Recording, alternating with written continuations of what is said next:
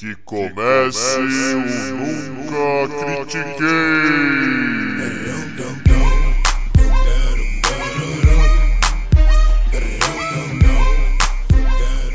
Boa noite, bom dia, boa tarde. Bem-vindo a mais um episódio do podcast esportivo embasado não jornalístico e zoeiro Eu Nunca Critiquei. Eu sou Maurício, the host with the most, o seu Max Scherzer desse episódio. E comigo, o Juan Soto desse dia. Meu Bindi, velho. Como é que você tá, Bindi? Ah, eu tô glorioso, meu amigo. Eu tô glorioso. Que World Series nós tivemos, meu amigo Maurício. Que loucura foi essa? Quanta noite mal dormida, meu pai do céu. Vamos que vamos. Vamos que esse episódio tá recheado. Sim, sim. A gente tem até vários assuntos até lá. Chama o primeiro, vamos lá.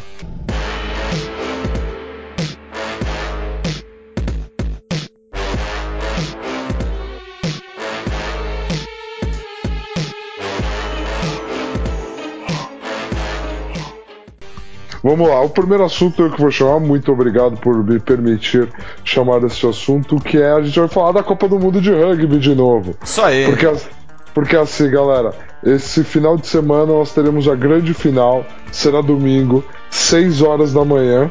E assim, você pensa, pô, Copa do Mundo de Rugby, Rugby Nova Zelândia, vou ver a Nova Zelândia? Não, você não vai ver a Nova Zelândia na final. Você não verá a Nova Zelândia na final da Copa do Mundo de Rugby, porque a final da Copa do Mundo de Rugby esse ano é entre África do Sul e Inglaterra.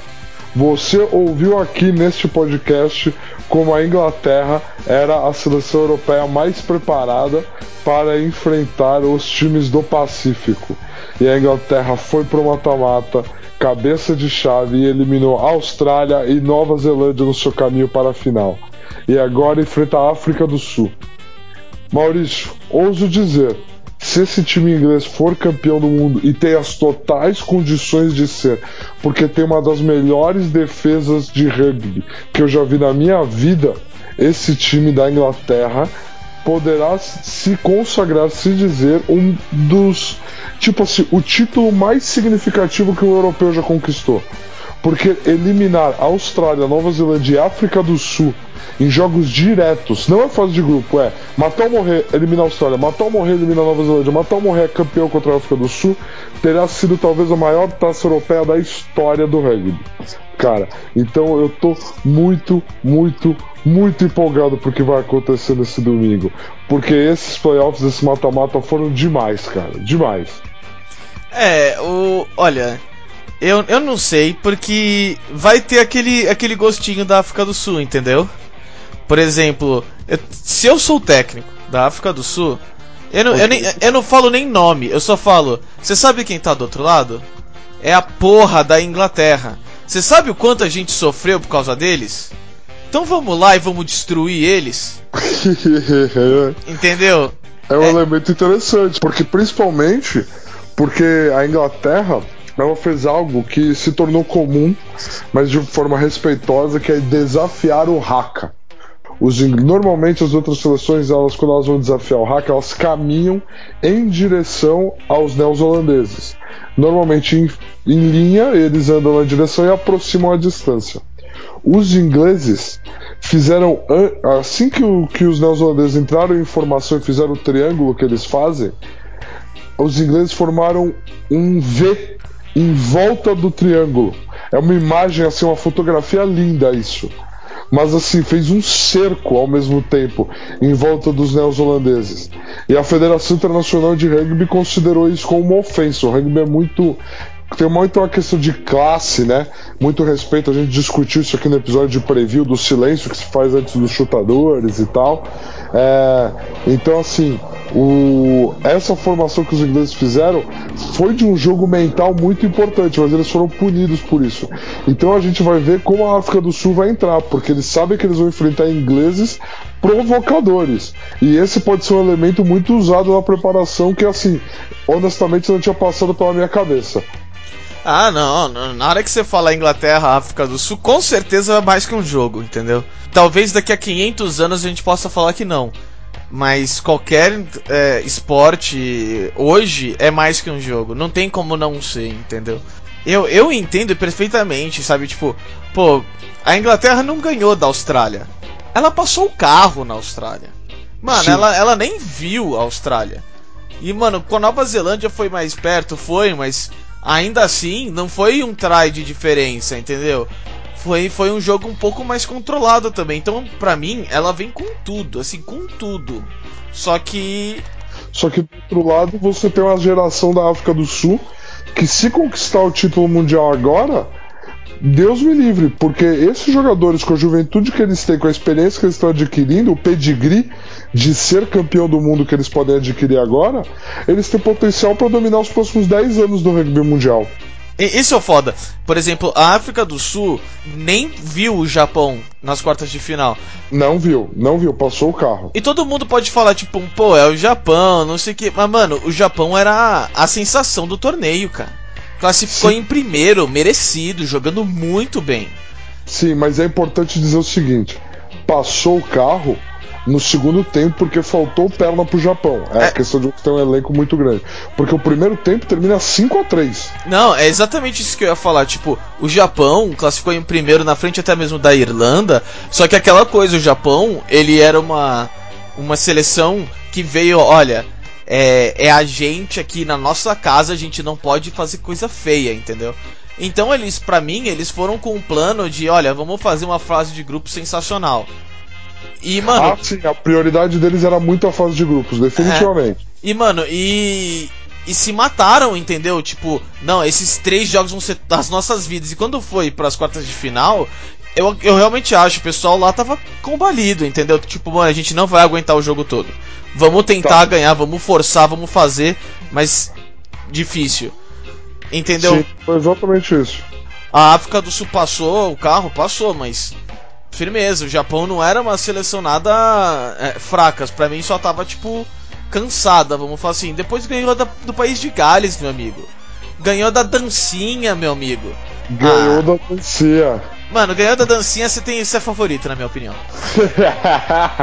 Justíssimo. Aliás, que Copa do Mundo de Rugby que fez Dan Biga, o dono da dancinha que a gente está citando aqui, é, a abertura do país de Gales. Ele fez uma Copa do Mundo espetacular deu à África do Sul um jogaço, um jogaço. Essa semifinal foi incrível, foi disputada até o final. Polar fez um jogo maravilhoso pela África do Sul. Então, assim, essa final ela é grandiosa. Ela é grandiosa. As duas últimas Copas do Mundo, você teve uma final Nova Zelândia e França na casa da Nova Zelândia, onde era uma narrativa muito pessoal para os neozelandeses ganhar aquele jogo. Era uma coisa muito pessoal para eles. E era uma seleção claramente mais forte. Por mais que o placar tenha sido apertado, você indo para o jogo, você tinha uma certeza de que os neozelandeses não iam perder, eles não iam se permitir isso. Na última Copa do Mundo, a gente viu provavelmente a melhor seleção de rugby de todos os tempos na Nova Zelândia. É uma combinação de talentos que nunca vai existir. E mesmo a Austrália tendo feito uma ótima Copa do Mundo, você também sabia na final que não tinha como a Nova Zelândia perder. Não tinha, tinha que dar tudo muito errado e tudo muito certo. E é uma combinação que no rugby acontece pouquíssimas vezes. Agora, essa final que a gente vai ter entre Inglaterra e África do Sul é uma final que tudo pode acontecer. Os dois times estão jogando em altíssimo nível e ia ser muito difícil você cravar quem está acima do outro. A África do Sul é sim favorita, ela é, ela tem mais talento, porém o rugby que a Inglaterra está jogando, você falar que que a Inglaterra ganhar é azarão, não é azarão. Não é falta mesmo. de respeito com o rugby que a Inglaterra tá jogando. Não mesmo, ainda mais pelo por quem ela passou para chegar na final. Exatamente. Então assim, a expectativa é grande. Se você acordar cedo do domingo, 6 horas da manhã, eu te garanto que você vai ver um jogo de rugby oh. histórico. Para, para tomar no seu cu, né? E porra nenhuma de acordar cedo. Você não vai acordar cedo, deixa gravando, velho. Ô, oh, é Inglaterra e África do Sul, mano.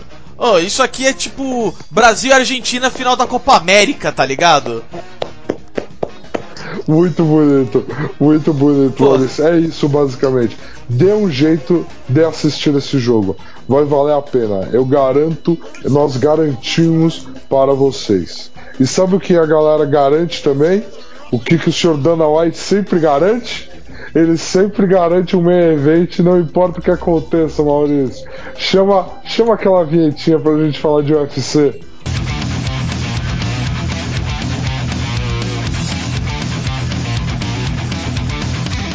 Olha, eu já comentei com muita gente que.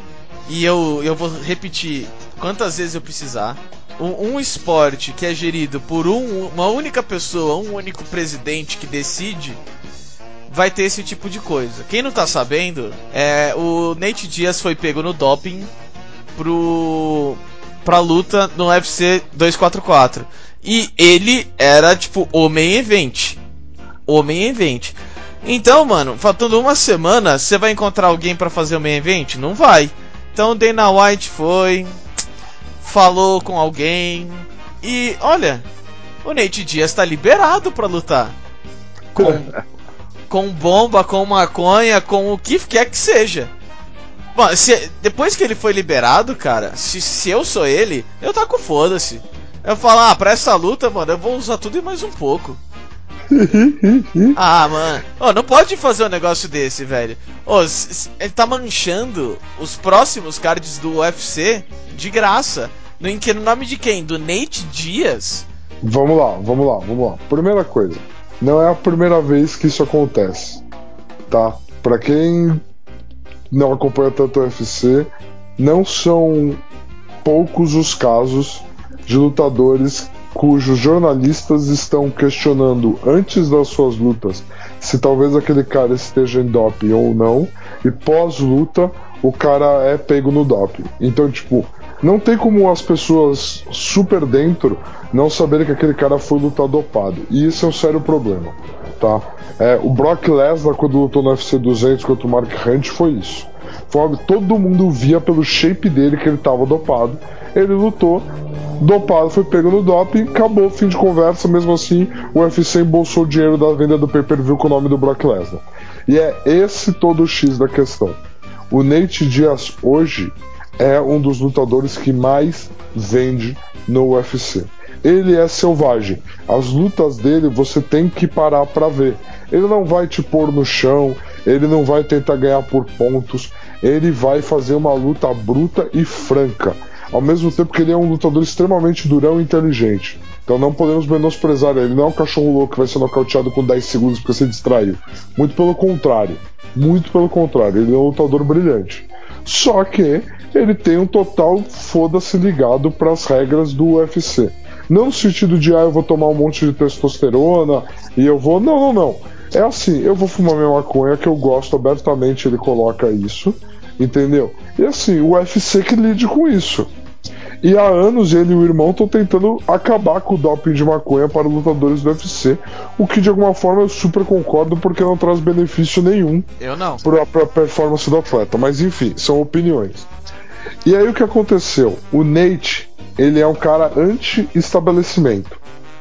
Então é muito importante dizer que assim, o Nate Diaz foi pego no doping, sim. Mas antes dele ser, de ser anunciado pela usada que é a organização que faz a monitoração e faz os exames dos atletas, antes da usada anunciar o doping dele, ele veio a público anunciar o próprio doping. Do tipo, ei, ei, eu tô dopado, é isso, foi mal galera. Que para mim é como dar um tapa na cara do Dana. Do tipo, ei Dana, tô dopado, e aí o que você vai fazer? E aí o Dana foi e meio que arrancou um super trunfo e disse: Ó, oh, Nate, essa substância, na quantidade que você foi pego, não é mais doping, viu? A regra mudou, tipo, faz 20 minutos. Você só não sabia disso.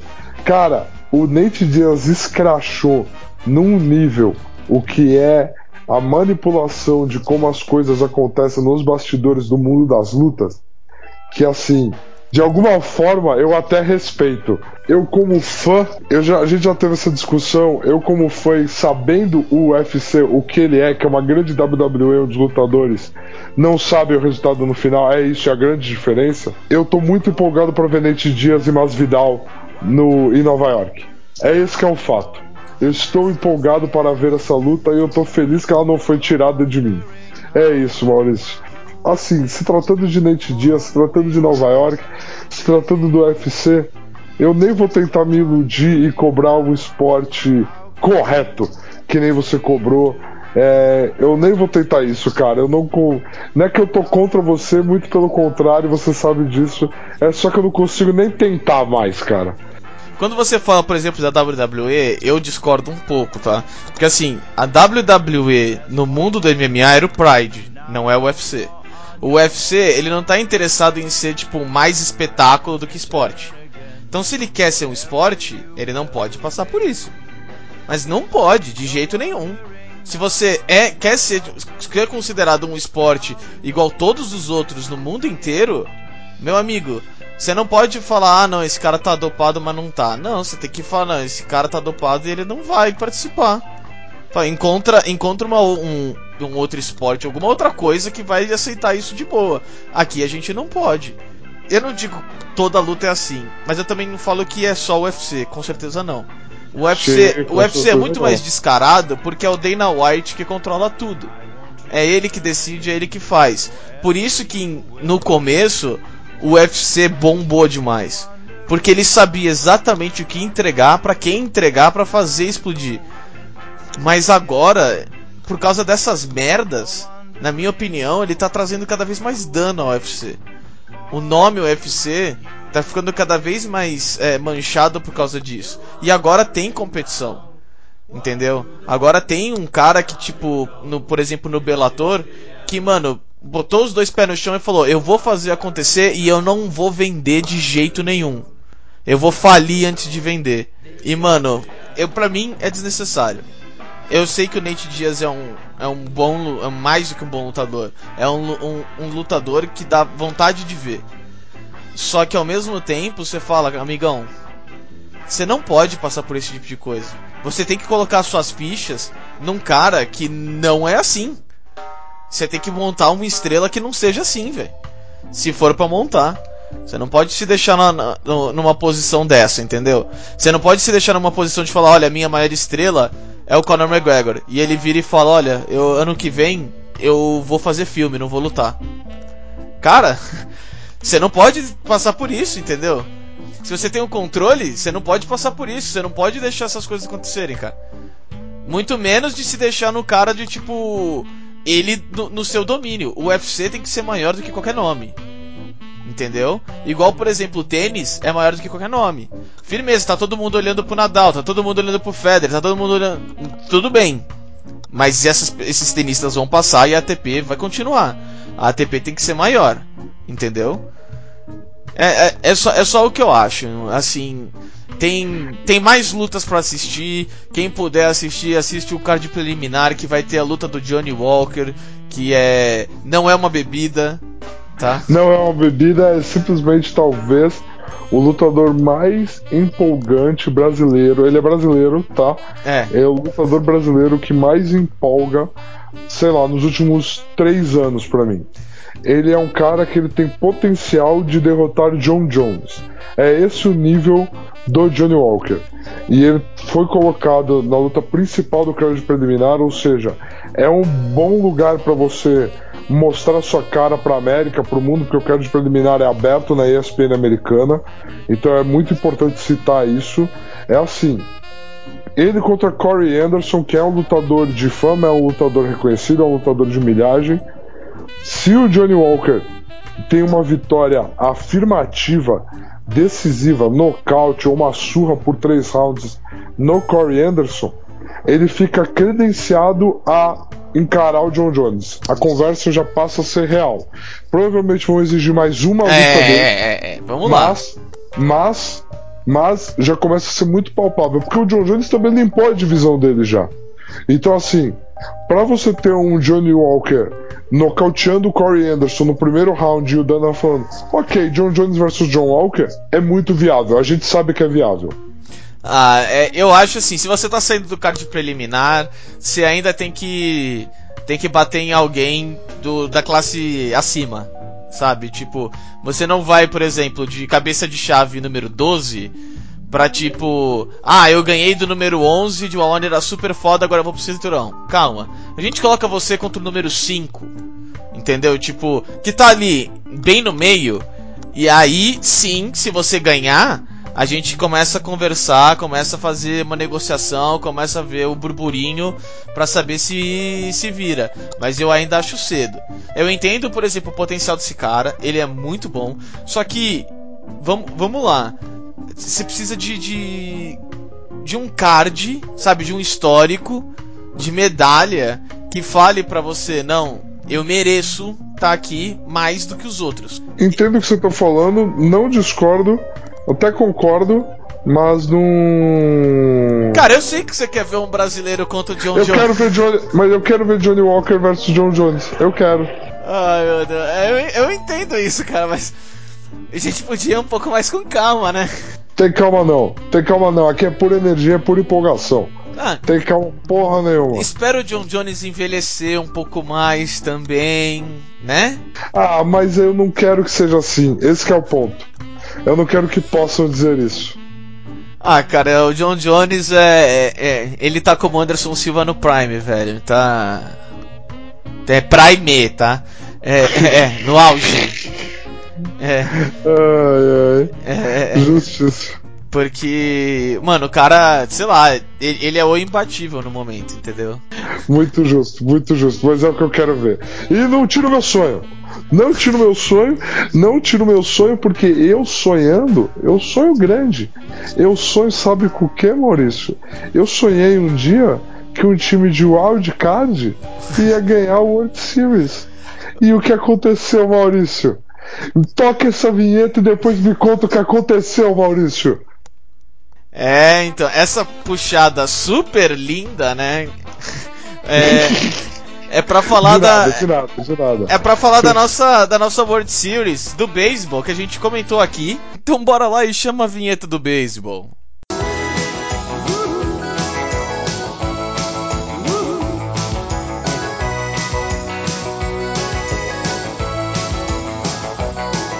um de nós acertou a World Series, mas ninguém acertou o campeão, graças a Deus.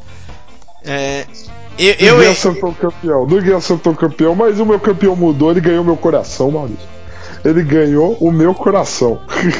Cara, é, eu, vou, eu vou ser sincero pra você. Eu fiquei muito dividido. Eu não queria que o Houston Astros ganhasse porque ele era o super time. Mas eu não queria que o Washington ganhasse porque é o Washington. E todo time de Washington tem que se fuder, entendeu? Principalmente o Redskins. Mas o, o resto. É, principalmente. Agora, tipo, qual que é o seu nome? Ah, eu sou os nacionais, os capitais. Velho, esse, oh, sério. Todo time de Washington merece tomar no cu. Sinto muito, velho. Mas eu fiquei bem dividido, porque o Houston Astros é o super time. O super time tem que perder, entendeu? É para isso que ele tá lá. Entendeu? Super, o super time existe para perder. Existe para perder. É. é, então, vamos lá. Porque assim, pela primeira vez na história, na história da World Series, não houve uma vitória em casa. Não houve. Foram sete jogos com sete vitórias de visitantes. Maravilhoso. Cara, isso pra mim é sensacional. É como chegar o Houston. Não, a gente tem a vantagem. Amigão, você não sabia. Mas você não tem a vantagem porra nenhuma, velho. Era melhor, é... era melhor que o Washington jogasse quatro vezes em casa para você, cara. Cara, foi inacreditável assistir essa World Series se desenrolar. Porque quando o Washington roubou o jogo 1, eu falei, ok, Washington roubou o jogo 1, é muito interessante, porque provavelmente o jogo 2 o Houston vai ganhar, beleza, vai se posicionar bem para ir jogar os três próximos jogos fora de casa, porque no beisebol você joga dois na casa do time mandante, o time com a melhor campanha, três fora de casa e os dois últimos em casa, né? E, e cara, quando o Washington pega o jogo 2, todo mundo falou que a série tinha acabado. Essa é a real. Todo mundo realisticamente falou ok. Se fora de casa o Washington ganha os dois jogos, em casa vai ganhar dois jogos. E aí o Houston me vai ganhar três seguidos e fica 3-2 os três fora de casa. Aí você fala, ok, Houston vai trazer para casa agora, três seguidos vai ganhar. O Washington ganha o jogo 6. E aí a gente vem pro jogo 7. E vem jogo 7, aquele climinha de jogo 7, aquele cheirinho de jogo 7, com nenhum time tendo ganho em casa. E o que foi esse jogo 7, Maurício? O que foi? Quem é que tá seguindo a gente no Instagram viu que a gente tava postando praticamente lance a lance do que tava acontecendo, do que tava acontecendo, porque foi muito tenso. Foi um jogo muito, muito, muito tenso de se assistir. Não, eu aposto que o pessoal já tá tipo, mano, eu não, eu não aguento mais ver esse spot de branco aqui, velho. Tira essa porra, mano, aqui. Não. Não, a gente postou um basquetinho no meio pra dar equilibrado. É, não, com certeza, mas. Cara, é, é, é, é isso que, que é o especial, pelo menos nessa World Series ainda mais. O Washington, ele fez, se não me engano, 11 corridas a mais depois da do sétimo inning, e, comparado aos primeiros seis innings, só nessa World Series. Sim. É um time que, mano, começa perdendo e fala: relaxa, eu comecei perdendo, mas eu vou destruir ainda tranquilo. É. Cara, tipo, é, é para mim é, é, sensacional. É tipo de verdade é sensacional. Foi uma uma senhora senhora é, World Series, valeu muito a pena. E esse é um, algo especial do beisebol. O beisebol, igual o tênis, não tem tempo. Você tem que vencer o outro cara. Você não pode enrolar, você não pode fugir. Mano, se os caras estão pegando fogo e estão rebatendo tudo, você vai ter que enfrentar eles. Você não pode fugir. Você não pode, tipo, ficar só passando a bola no campo de defesa. Não, não tem, cara. Você vai ter que arremessar e você vai ter que fazer os, os, os caras não rebater. Não tem pra onde fugir. É você contra o cara. E isso é muito legal no beisebol, entendeu? Que mostrou. Na hora, na hora que o Nationals. Cara, quando eles colocaram um pouquinho de pimenta no Zack Greinke Mano, o, o, o, técnico ficou com medo e, e, mano, melhor eu tirar, porque foi um home run e um walk, tá 2 a 1 um, E eu até concordei, tipo, não, tem que tirar mesmo, se pá. Porque, mano, 2 a 1 um é foda. 2 a 1 um é foda. Só que, amigo. ele não colocou o Cole, porque o Cole é um starter também, é um titular, é um cara que começa o jogo, e ele queria começar um inning com ele seria arriscado não colocar. Então ele chamou o Will Harris para arremessar aquele inning. E não é que o Will Harris me faz o time sair perdendo 3 a 2 Cara, é assim, o que você falou é muito, foi muito legal essa estatística da quantidade de corridas que o, que o Nationals acumulou na, na, no último terço do jogo. Porque assim, a gente assistiu nos últimos anos, lógico, a conquista do Astros não foi tão assim. A conquista do Astros, quando o Astros ganhou, o Astros tem um ótimo time nos últimos três anos. E o Astros tem um bullpen maravilhoso. Os pitchers starters, o Cole, o Grank e o Vorlander são incríveis. E os caras que entram normalmente entram muito bem. Então, assim, é um time muito forte no arremesso com o Altuve, que é um cara que esquenta, o Correia, que é um cara clutch para rebater, mas é um time que preza muito o seu arremesso. Essa é a verdade. Então assim, a gente viu nos últimos anos times ganharem no braço dos arremessadores. E não é um jogo esteticamente bacana de se assistir. Por, é um jogo tecnicamente brilhante de se assistir, mas esteticamente não é bacana. É tipo um time da NFL que ganha com o jogo corrido. É basicamente isso. O, o que o Nationals fez foi ganhar com um time de rebatedores.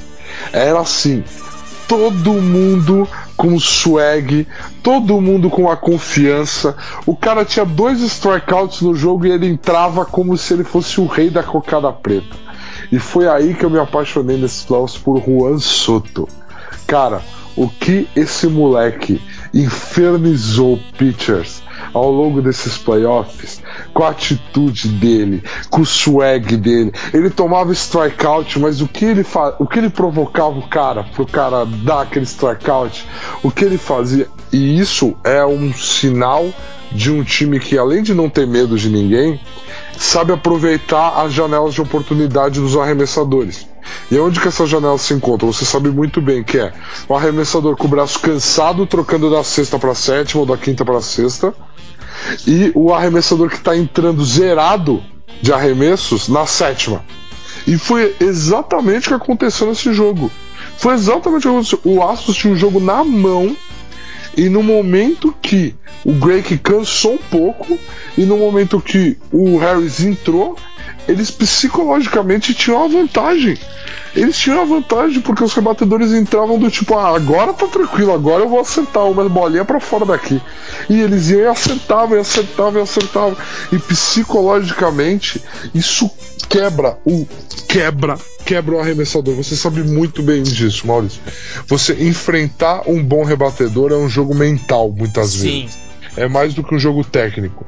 E o time e o, o grupo de rebatedores do Nationals a todo momento entrava para fazer o pitcher chorar. Não importava. Então, assim, foi incrível assistir a resiliência desses caras e ao mesmo tempo muito divertido. Porque, assim, você assistiu um jogo de beisebol onde você sabe que aquele pitcher não vai ser derrotado é demandante. Você tem que gostar muito da arte do negócio. Agora, você assistir um jogo de beisebol onde você não quer piscar porque você pode perder uma rebatida para fora do estádio por cima do letreiro que nem o Soto fez no jogo 2, entendeu? Você. Isso é outro nível de empolgação assistindo beisebol. Então eu fico muito feliz que o Nationals tenha ganho dessa forma. A minha aposta tinha sido no Astros, o Astros tinha o melhor elenco, tinha tudo para ter ganho, fez até onde deu. Mas pro beisebol, o Nationals ter ganho foi algo lindo, na minha opinião. Ah, com certeza, sabe? O, o, pra mim, o Astros era o super time, como eu disse, o super time tá aí para perder. Ah, é algo que eu, eu gosto de torcer para Azarão, eu gosto de torcer para time que não, não deveria ganhar. É, eu não, eu não, é, pra mim é muito fácil você torcer para alguém que vai ganhar, entendeu? Justo, justíssimo, justíssimo, estou muito junto nisso. Então, tipo, eu, eu não deixo de ficar feliz com essa vitória. Principalmente, principalmente com o, o MVP da World Series. Que onde normalmente, muita, é, tipo, ultimamente, o, o MVP é sempre um rebatedor, meu amigo, o MVP é um arremessador. É o Strasbourg do Nationals.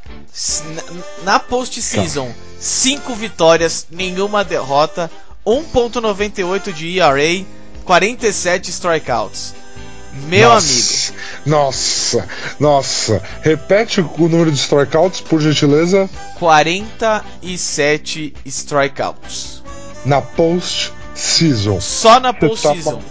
Você tá maluco, velho. Você tá maluco. Ele, ele, ele, ele tá empatado com Josh Beckett e Randy Johnson como o segundo maior número de strikeouts só na post-season que na frente dele só o Kurt Schilling, também, né? Kurt Schilling, é. que ficou com 56. De depois dele, cara, depois do Schilling, vem Strasbourg. E, mano, você é louco. Ou, oh, 5-0, 1,98,47, para. Ó, oh, esse, esse cara é o maluco do tipo, ó, oh, relaxa, tá? O jogo vai estar tá super no controle pra gente. A gente é um time que volta tranquilo. Eu vou deixar a, a diferença tão pequena que a gente vai sobrar depois. Mano, sem maldade, jogando pra caralho, destruindo, controlando os rebatedores. Mano, sem maldade. Tipo, Strasbourg jogou pra caralho. Pra mim, eu sei que você gosta do Soto. E, e, e, eu achei que ia sair o Soto como MVP. Mas eu, tenho, eu concordo com o Strasbourg de MVP. Cara, o Strasbourg de MVP é, é o que a gente falou dos últimos anos da Major League Baseball. É a valorização gigantesca do pitcher e do pitching. O que não é algo ruim, é algo belíssimo, é algo de uma técnica, é algo primoroso, é algo maravilhoso. Só que eu acho que a liga pode ter perdido a oportunidade de trazer mais fãs premiando o, é assim, lógico, uma liga ultrapassada como a Major League Baseball não vai dar o MVP para um latino de 22 anos, entendeu?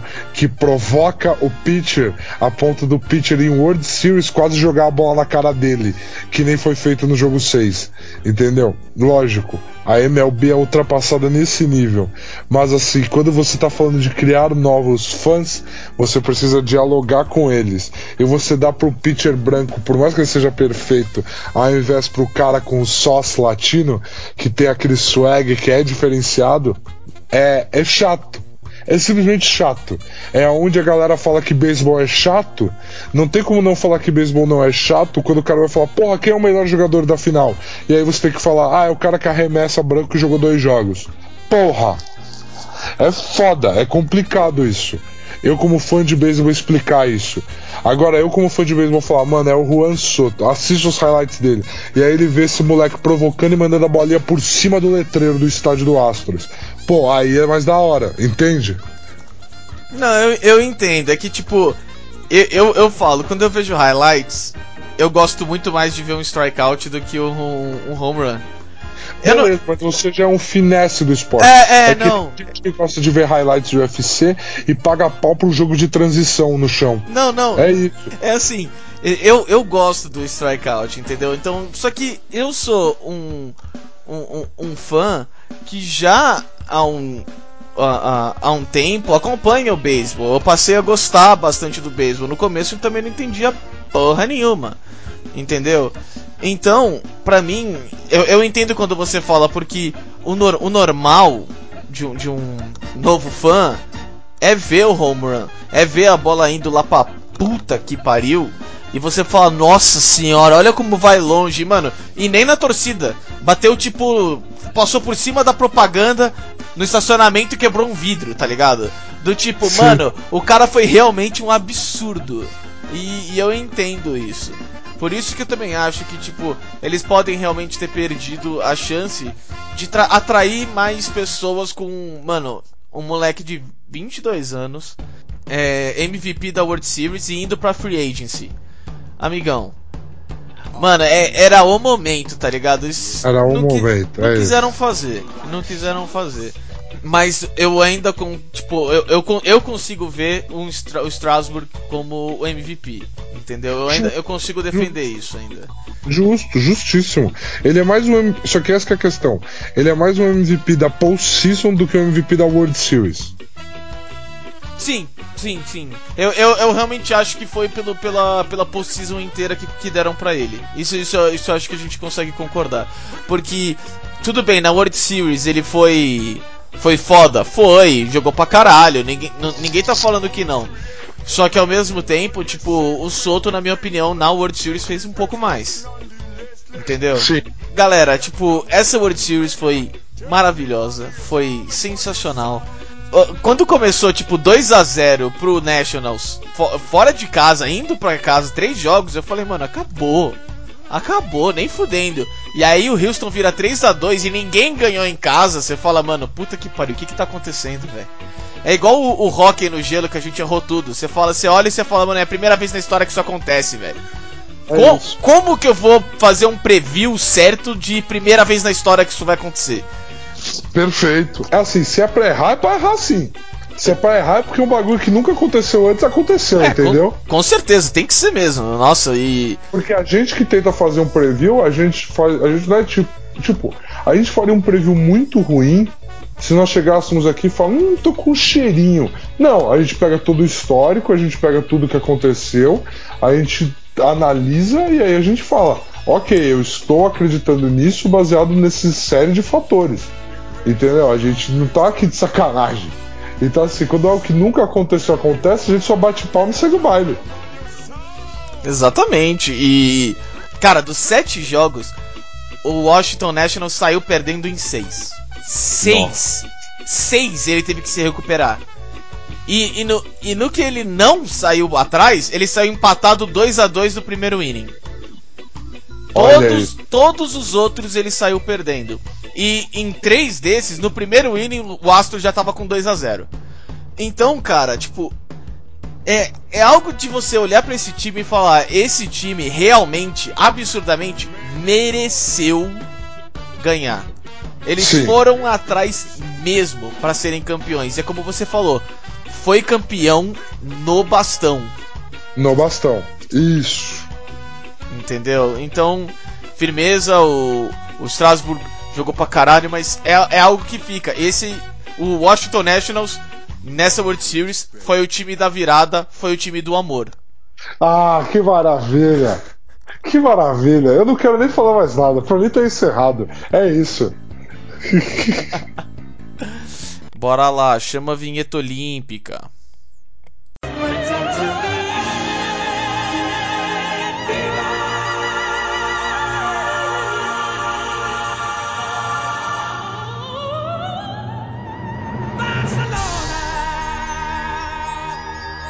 Eu vou, eu vou trazer um assunto aqui, é, não tão legal, um pouco mais Denso. denso, é, que a Globo tá avaliando transmitir os eventos olímpicos, os pré-olímpicos, né, os eventos brasileiros de esportes olímpicos, tá?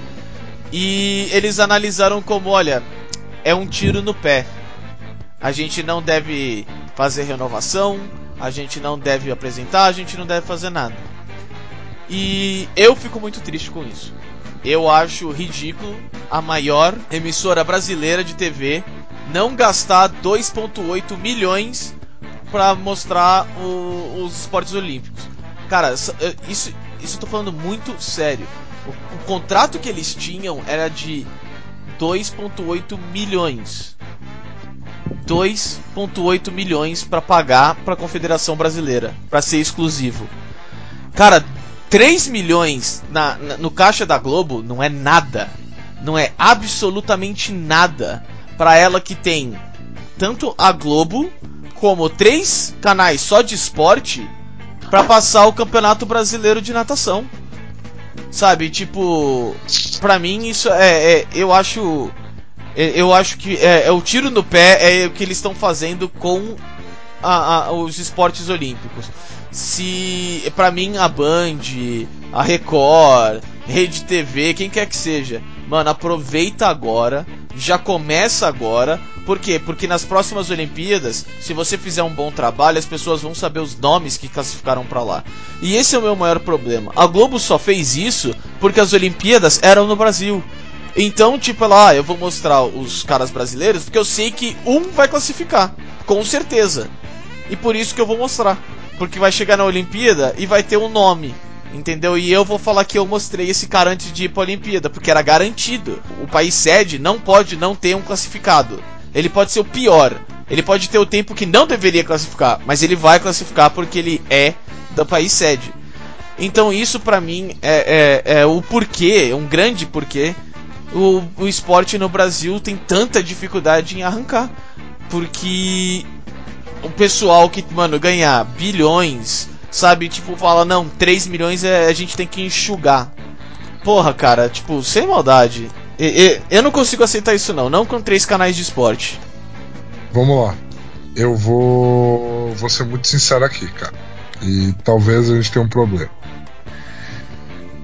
Eu li a entrevista, né, do diretor de marketing da Globo que se posicionou sobre a decisão deles, né, Uhum. de não, não renovar os contratos. E eu concordo. Por quê? Primeiro, é, a Globo é uma empresa que não tem compromisso nenhum com. Não, não deveria ter a responsabilidade de promover um evento esportivo a menos que dê lucro para eles. Essa é a minha primeira visão. É tipo, não é da responsabilidade deles. É um, é um acordo que tem que ser bom para as duas partes. Não pode ser bom para uma só. Ela não é uma empresa do governo, ela não é associada à federação. Primeira coisa. Segunda coisa. As confederações de esportes olímpicos no Brasil são uma piada. Uma piada. Elas são ridículas. Então, você não mais alimentar o monstrinho com dinheiro pode ser uma coisa boa pro esporte nacional. Porque o que tem de cargos e gestores trabalhando nessas confederações que não têm a menor noção do que estão fazendo e estão matando o esporte enquanto mamam na teta desse dinheiro de direito de imagem, de transmissão da Globo, é absurdo. Cara, o Maria Lenk é a maior competição de natação nacional. Você quer ver o ginásio de Maria Lenk é, é- é executado? Dá vergonha, cara. Dá vergonha. Então, assim, eu entendo, entendo o que você está falando. Entendo o, a sua reclamação. Mas o meu ponto é: você tirar essa fonte de renda fácil, fácil, das federações, talvez faça esses mamadores na teta que estão nelas per... falar, oh, não tenho mais porque tá aqui, não tem mais dinheiro entrando, e larguem e deixem de ser um câncer dos esportes olímpicos brasileiros. A Confederação de Basquete só se mexeu e só foi reestruturada porque a iniciativa privada da NBB fez a NBB dar certo. A CBB era só vergonha, só vergonha, só vergonha, a ponto de falarem: ok, não dá mais, sai Carlos Nunes, vamos ter uma nova administração que vai tentar tirar do buraco isso aqui. Eu acho que, infelizmente, para o esporte nacional é o esporte olímpico, ele nunca vai morrer, porque a Olimpíada não vai morrer. Então, você consegue começar ele do zero. E por mais que eu ache horrível a gente, três anos removido da Olimpíada aqui, talvez estar direcionando para o zero, por mais que eu ache horrível, eu não acho que é o pior dos cenários. Porque para mim o pior dos cenários é o cenário que a gente já vive hoje do esporte no Brasil, que são atletas que bancam do próprio bolso 99% das suas, do seu tempo de carreira tem algum sucesso individual conquistado com os próprios braços, sem o apoio e sem a infraestrutura da federação, e aí a federação ganha o nome e mama na teta de direitos de imagem que aquele atleta conquistou sozinho. Eu sou a favor de zerar tudo e começar de novo. E eu acho que esse pode ser um passo nessa direção. Não estou dizendo que a Globo fez para isso. Eu estou dizendo que existe uma janela de oportunidade. Olha, a janela firmeza. Agora sim, em matéria de que você falou de lucro, eu vou, vou falar um negócio para você. Os maiores bancos do Brasil não queriam largar agência, sabe? E não queriam investir demais na, na inovação, porque para eles estava ótimo. Nós somos os cinco maiores, a gente tem o quase o Brasil inteiro. A gente tá tranquilo aqui entre nós. Você não faz nada melhor que eu, não faço nada melhor que você e ninguém tem para onde fugir. Até que apareceu o Nubank. E aí agora tá todo mundo correndo atrás, por quê? Porque tá perdendo pro Nubank. Tá perdendo muita gente, muito cliente pro Nubank. Então o meu problema é assim: você não pode fazer algo do tipo, cara, não, eu só vou investir porque eu vou ganhar é, grana no que vem ou agora. Meu amigo, vinho tem que passar um tempo para você começar a lucrar pra caralho. Mas você tem que passar esse tempo. Se você não der o seu braço a investir, você com certeza não vai receber de volta. Sabe? Então, pra mim, é do tipo, ah, não tá dando lucro agora. Mas nunca ia dar dando lucro agora. Você tava esperando o quê? Você viu aonde você fez o contrato antes? Entendeu? Pré-Olimpíada. Porra, é óbvio que não vai dar lucro agora. Mas é exatamente esse o começo que vai ajudar. É exatamente esse esse contrato que da próxima você vai, vai te trazer mais dinheiro.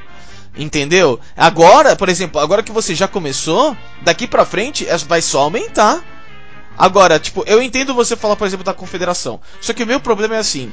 No caso do, do da, da CBB, a CBB não foi porque faltou dinheiro. A CBB foi porque a CBB não controlava mais nada.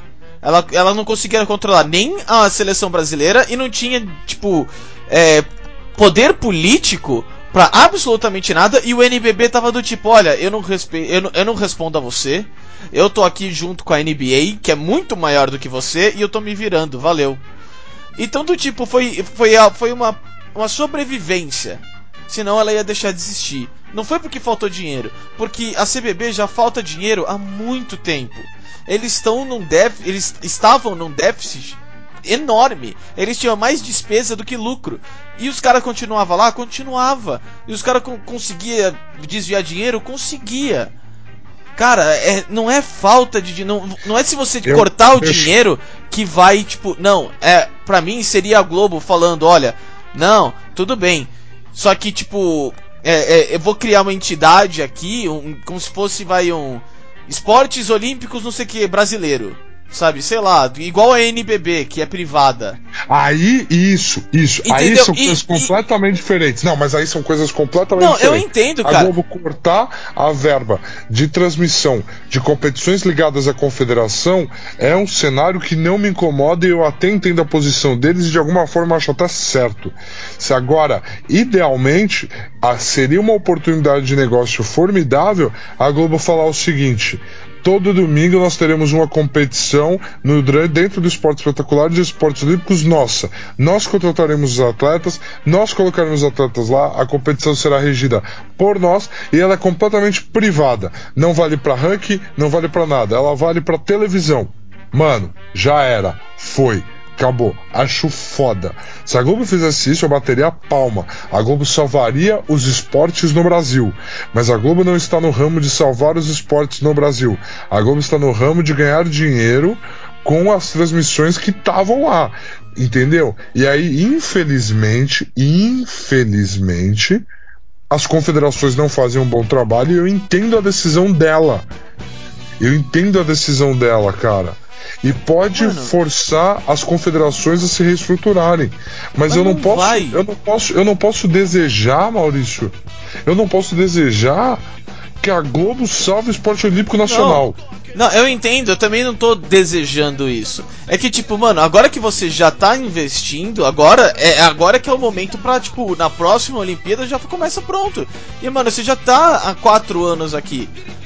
Mano, é isso que eu tô falando. Ela pegou no pior momento. No pior. Onde ninguém dava merda nenhuma. Então agora que pelo menos tem ela, o esporte vai crescer. Tipo, é isso que eu tô falando. Já tá no fundo do poço praticamente. Vai. Pode ficar pior? Pode. Tá? Sempre pode ficar pior. Não é isso que eu tô querendo dizer. Mas estava no seu momento mais baixo? Estava. Ela pegou, ela botou uma grana e ela tava tirando os pouquíssimos, quase nenhum fruto disso. E, mano, daqui pra frente é um lucro maior do que antes. Não Entendeu? é porque é não sim. é, Mauro, falo... não é porque quem organiza os torneios não é ela. Ela não, só sei. transmite. É, mas então, mas é não isso que eu tô é falando. Maior que antes. Cara, é, é assim, a primeira vez que você for mostrar beisebol no Brasil, você vai ter três casas assistindo. Três. Depois que você começa a explicar, começa, se você fala, pô, foram três, ah, larguei a mão. Cara, essas três já estão assistindo, elas vão assistir de novo. Você tem que continuar, porque desse 3 vai pra 5. Vai pra 7. Vai sim. devagar, mas vai, velho. Vamos lá, vamos porque, lá, assim, Maurício. ó, eu tô falando de uma visão pra Globo. Eu não tô falando da dela, tipo, ah, não, porque ela vai salvar o esporte. Não, o esporte pode continuar uma merda. Cara, mas Só a que, Globo tipo... tentou. O Maria Lenk tava aí, nos últimos anos passou. Ela fez essa avaliação e pra ela não compensava. Cara, não, não é isso. É que eu tô falando. fez essa avaliação, mano. Não, eu sei, isso que eu tô falando pra você. Ela fez uma avaliação do tipo, o que que me dá mais dinheiro agora? Passar o Maria Lenk ou passar, tipo, Vasco e Flamengo de 1998? Vasco e Flamengo de 1998. É óbvio que é. Não, mas assim, é óbvio que é. Só que ao mesmo tempo eu tipo, cara, se você já começou agora com isso, tipo, você pode tirar muito mais do que Vasco e Flamengo de 1998 no futuro, se você botar a mão agora e começar a investir agora, com um pouquinho mesmo, que 3 milhões não é nada não é nada, mano. É, é um pão, um pão na chapa da Globo, tá ligado? Tem muita diferença. Tem muita diferença dos exemplos que você tá usando, cara. É absurda a diferença dos exemplos que você tá usando. Mas, mano. Porque assim, se você põe beisebol da MLB na televisão e três pessoas assistem, você consegue bancar porque você está mostrando a nata daquele produto. E quando você está mostrando os, as competições nacionais organizadas pelas confederações olímpicas do Brasil, você está mostrando a raspa do tacho do que é uma organização olímpica num país que esportivamente deveria ser primeira linha mundial. E aí não dá para bancar ficar passando na TV a raspa do tacho organizacional. Não dá. Ah, manos, ó, vou falar de novo. São três canais de esporte. Três. Enquanto tá passando Vasco e Flamengo de 1998, tá passando Corinthians e Palmeiras atual. Então, tipo, não é, não é do tipo, ah, não, porque é, o, o, o, o Corinthians e Va o Vasco e Flamengo do, dá mais dinheiro. Mano, pica, velho. Mano, de verdade, pica. Você tá passando jogos tipo nada a ver, em momentos nada a ver. É tipo, por exemplo, aquele programa Ego de de manhã. Que, mano, é um babaca numa, na frente de uma green screen mostrando tipo, olha só, teve um gol esse final de semana. Teve outro gol esse final de semana. Olha só esse gol no final de semana. Você tipo, ou oh, uma hora de, de, de, de apresentação disso. Ah, vai tomar no seu cu. Ah, não, de verdade, sinto muito. Não, não, não é porque, tipo, não porque dá mais. Não, é porra nenhuma, velho. É pura preguiça. É pura preguiça, é muito do... é igual, por exemplo, não, eu tenho as minhas novelas nesse horário e eu não vou mudar. Não importa o que os outros fizerem, eu não vou mudar, eu não vou me diferenciar. A não ser que alguém me, me desbanque de verdade. Aí eu faço. Ah, não, se. Não é assim, cara. É, é, isso que eu tô falando. Tipo, a Globo já pegou na pior parte. Você já tá começando a, a criar interesse. Ou seja, daqui pra frente vai ter só melhora. Só melhora. E eles preferem do tipo, não. Olha, 3 milhões é muita grana para mim. Ah, sinto muito, cara. Tipo, eu não posso concordar com isso. Eu realmente não posso concordar. Porque assim, vamos supor que uma Record começa a passar, começa a colocar um nome, começa a fazer tipo que nem o, o Dana White pegou a porra do UFC. Começa a fazer um trabalho mais sério, além de só transmitir a rala. Fazer não, é vamos mostrar uma é rivalidade. comparações, é onde suas comparações se perdem, mano. Não Porque é, você cara. está falando de esportes privados. Eu estou te falando Cara. que o maior problema desse cenário é que não são esportes privados, são esportes confederados, organizados por federações que não dão a infra necessária. Cara, é esse que é o problema do que você está comparando. Você está comparando esporte com esporte. Eu estou comparando organização com organização. Tá, não, não tem. Ó, cara, não tem problema. Eu não estou comparando a, a Confederação Olímpica com o UFC. Porque você sim, tá... o UFC salvou o esporte, tá ótimo. Eu tô comparando, por exemplo, que foi a Spike TV com a Globo. Aí é a grande diferença. A Spike TV, mano, investiu e falou: não, firmeza, eu vou. A Fox que pegou pronto. Entendeu? A Spike, TV cresceu junto do UFC. E é isso, e é isso que eu falo para você. Tipo, a Globo, se ela quer tipo garantir que ela vai continuar em cima, ela tem que continuar investindo, porque agora é pouco. E mano, se alguém fizer, é isso que eu falo. Por exemplo, se, a, o que, que a Record tem a perder? A Record vamos falar, mano, vamos fazer um reality show com a esgrima, já que a gente tem uma campeã mundial. Mano, bora! E, mano, e aí fudeu, porque aí é, é, isso que eu tô falando pra você, porque aí o nome da pessoa fica atrelado à pessoa que tá assistindo. Então, mano, e ela não. Então, e, calma. E aí, por exemplo, igual no, no primeiro. No, no começo do UFC. Ninguém tá afim, tipo, todo mundo quer assistir o Tito Ortiz, todo mundo quer assistir o Chuck Liddell. Mano, são dois caras em 40 lutas que vai ter. Velho, você acha que o pessoal que tava assistindo o tempo todo tava do tipo, caraca, não sei o que, mano, puta, se o Tito Ortiz tivesse, né? Nossa, não é o Tito Ortiz, eu não vou assistir. Não, velho, tem uma narrativa em volta. Maurício, tem muito mais coisa, cara. você. Eu não tô É só você criar isso. Você não, que... não, não, precisa ser não. a nata, velho. O Brasil, velho, o Campeonato Brasileiro, é. o Campeonato Brasileiro, ele não é a nata do esporte. Ele não é nem de perto, não é a nata nem da América Latina. Porque, tipo, pra um Flamengo, a gente tem CSA, Botafogo, Fluminense, Havaí. E que a, a, a, as, as TVs estão felizes de, de mostrar. É por quê? Porque tem uma narrativa, tem algo em volta que vai muito além do da capacidade técnica do jogo. Eu entendo que você mostrar um Flamengo e Palmeiras é diferente de você mostrar um CSA e Havaí, mas ele tá mostrando os dois. E ele tá falando que isso tá valendo mega pena. E tipo, mano, como é que você faz vender o CSA e, e Havaí? Ah, não, porque aí eu uso essa narrativa, eu trago essa aqui, eu mostro pra, pra. Eu coloco nesse horário, porque é esse horário que o pessoal lá do, do Paraná. Mano, é isso que você faz, velho. Mano, mano. E é isso que você pode fazer aqui. E tá pronto que... para fazer, velho. Já saiu do pior momento, agora só melhora. O que você não tá entendendo é que assim quando você faz uma comparação Spike UFC, é uma empresa privada fazendo um contrato com uma empresa privada. Você entende? Se surge a Liga Nacional de Natação, onde os nadadores são independentes e tem uma empresa privada que chama Swim for Us e ela organiza tudo e a Globo perde a chance de fazer um contrato com ela por preguiça, aí eu tô com você. Ela é burra. Aí eu tô muito com você. Agora, quando você tem federação, confederação, eu não tô com você, mano. Não tô. Entendo o seu ponto, entendo sua frustração, porém, todo exemplo de sucesso que você usou São empresas privadas fazendo parcerias com eventos privados, com situações privadas. Cara. Então, assim, não tem ele. Você não. Assim, o único motivo do futebol dar certo é porque o futebol é da Globo, não é da Confederação Brasileira de Futebol. Tá? O futebol ele é da Globo. A Globo muda o horário dos jogos, a Globo muda o horário da, da, das coisas. Não tem cabimento um jogador de futebol jogar às 10 horas da noite de um dia de semana Entendeu? Ao invés de jogar às 8, ao invés de jogar às 7, ele joga às 10 por causa da novela da Globo. A Globo manda no esporte no Brasil, no esporte do, do futebol. Então, para ela, é, uma, é, ela mesma tomando as decisões do produto dela. Então, para ela, sempre vai fazer sentido. Agora, quando você está falando dos outros esportes, onde a Globo não organiza, onde a Globo não é a dona, ela é só dona dos direitos de transmissão e eles são mal organizados e mal geridos por confederações, não por empresas privadas, onde você pode fazer uma exigência contratual completamente diferente, eu não concordo.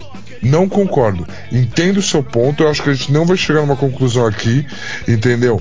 Não mesmo, não vai chegar num meio termo, mas eu não concordo. Cara, eu. Eu, eu, eu, vou, eu tô falando um negócio pra você e, tipo, e a gente realmente não vai concordar. Eu só quero terminar meu pensamento que assim, eu sei que você fala que é privado, privado, privado, mas tipo, cara, não importa. A Globo é privada, firmeza. Ela vai tratar com quem quer que seja, pra ela é empresa. Não dá a mínima. Ela quer só ver, tipo, receita no final disso. Tipo, pra ela não importa. É igual, por exemplo, que nem eu falei pra você da Spike TV. Você fala, ah, o UFC era privado. Mano, foda-se, o UFC tava deficitário. Tipo, porra, o UFC era uma bosta, velho. O Pride era, o, era, era o, verdadeiro evento mundial de MMA. Então, tipo, eu, eu, entendo você falar que o UFC era privado, mas não importa, o UFC era pior do que a, a Confederação de, de, de, é, de, de Basquete Brasileiro na época. Porque pelo menos na época a Confederação de Basquete Brasileiro tinha lucro. O UFC não tinha. E, e eles, mano, e eles deram um jeito de fazer acontecer.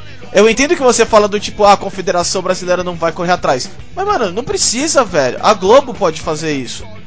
É que... Então, mas aí eu vou contratar um produto e eu vou correr atrás daquele produto. Não tem uma, uma troca. Eu cara, não, não, não cons... Cara, não consigo. Não, não, não é que você fala que tipo, não tem uma troca. Claro que tem uma troca. Você tá sendo exclusivo desse produto. Essa é a sua troca. Ah, cara, você vai virar não. o dono do produto. Essa é a troca, velho. A confederação vai falar, mano, se a Record vier com 10 milhões, eu não vou, eu vou falar que não. É seu. Por quê? Porque você fez o barato melhor agora, mas é seu. Você pode até fazer um contrato de, olha, renovação automática. Do tipo, olha, mesmo se eu fizer valer, valer 10, 20 milhões, na próxima, você não pode fazer com mais ninguém, é meu. Por quê? Porque, é. mano, tá, tá na posição para isso. É isso que eu tô falando. Pra mim, é, é míope a visão da Globo. É míope. Ela tá vendo agora e não tá vendo no que ela pode criar no futuro. Ela pode criar um novo futebol. Tipo, não é como se o pessoal não quisesse ver. Chega a Olimpíada, tá todo mundo assistindo. Ninguém sabe quem é o brasileiro. Ninguém sabe que, que, que, que a final é tipo, sei lá, japonês contra não sei o que. Mas tá todo mundo assistindo. Todo mundo, a Olimpíada inteira. Ou seja, não é porque falta vontade. Não, não falta. O pessoal não conhece regra, não conhece merda nenhuma, não conhece atleta, mas tá assistindo. Só pela técnica. Então se você falar, não, vamos fazer uma narrativa em volta do jogador para que tipo a técnica vale menos quando o cara não é o melhor, que acontece tipo em quase todos os esportes, em quase todos os lugares, porque você só pode ter um único melhor. Pô, cara, tipo, pra mim é míope. É só isso. É só, pra mim é, é míope. Eu entendo que é privada, mas pra mim não importa com quem ela tá tratando. Ela tá tratando com alguém que tem o, tem o produto. E ela vai conquistar aquele produto só pra ela. Entendo o que você tá falando. Só que aí a gente tá. É assim. É onde eu e você estamos em diferentes lados do, do espectro aqui. Você tá olhando pro comprador de um produto e falando como que você idiota não compra esse produto agora, ele tá em baixa. E eu tô olhando pro vendedor e falando assim: "Caralho, cara, você jura para mim que você não conseguiu vender esse produto? Você jura para mim que você foi tão incompetente a ponto de não conseguir vender isso?" Okay. Eu acho que é isso. É onde a gente tá dos lados separados da história. OK, não, essa foi boa. Essa foi boa. É, agora é, não, é exatamente isso. É exatamente isso. Beleza? Uh! Foi. Não, é para isso que a gente tá aqui, cara. É, foi, é esse tipo de assunto que a gente fez o podcast. Foi, foi. Foi, foi por isso, foi por essas discussões o que a gente fazia entre nós de forma desse jeito exaltada que a gente decidiu fazer esse podcast. Ah. Essa foi raiz. Foi, essa foi. E bom, eu só quero agradecer principalmente a você, tá? Porque por mais que você esteja errado, né, nos assuntos, não, é, é legal ter a sua opinião, entendeu? Você, como sempre, é um prazer te ter aqui. Não faria se não fosse você. E agradecer a todos os ouvintes que chegaram aqui no final. Não esqueça de. Mano, se tem alguém que fala, cara, eu quero escutar um spot, quero escutar. Mano, já fala, cara, escuta eu nunca critiquei. São dois bosta, mas é muito divertido. é, galera, segue a gente no Instagram, segue a gente no Facebook. A gente tá postando todos os nossos episódios lá. Nossa página do Instagram, a gente está trabalhando bastante para deixar ela com bastante conteúdo, bastante highlight. A gente usa muito nossos stories, a gente quer interação com vocês. Então, assim, segue a gente nesses lugares. E assim, cara, esse é o nosso ritmo, esse aqui é a gente, a gente curte debater, a gente sabe que a gente tem opiniões diferentes, isso aqui não é forçado em nenhum aspecto. Quando a gente vai concordar, a gente concorda, como vocês viram nos nossos três primeiros assuntos, mas quando a gente quer discordar, é essa loucura aqui que vocês acompanharam. Beleza? É nóis, Mauricião. Um abraço. Abraço.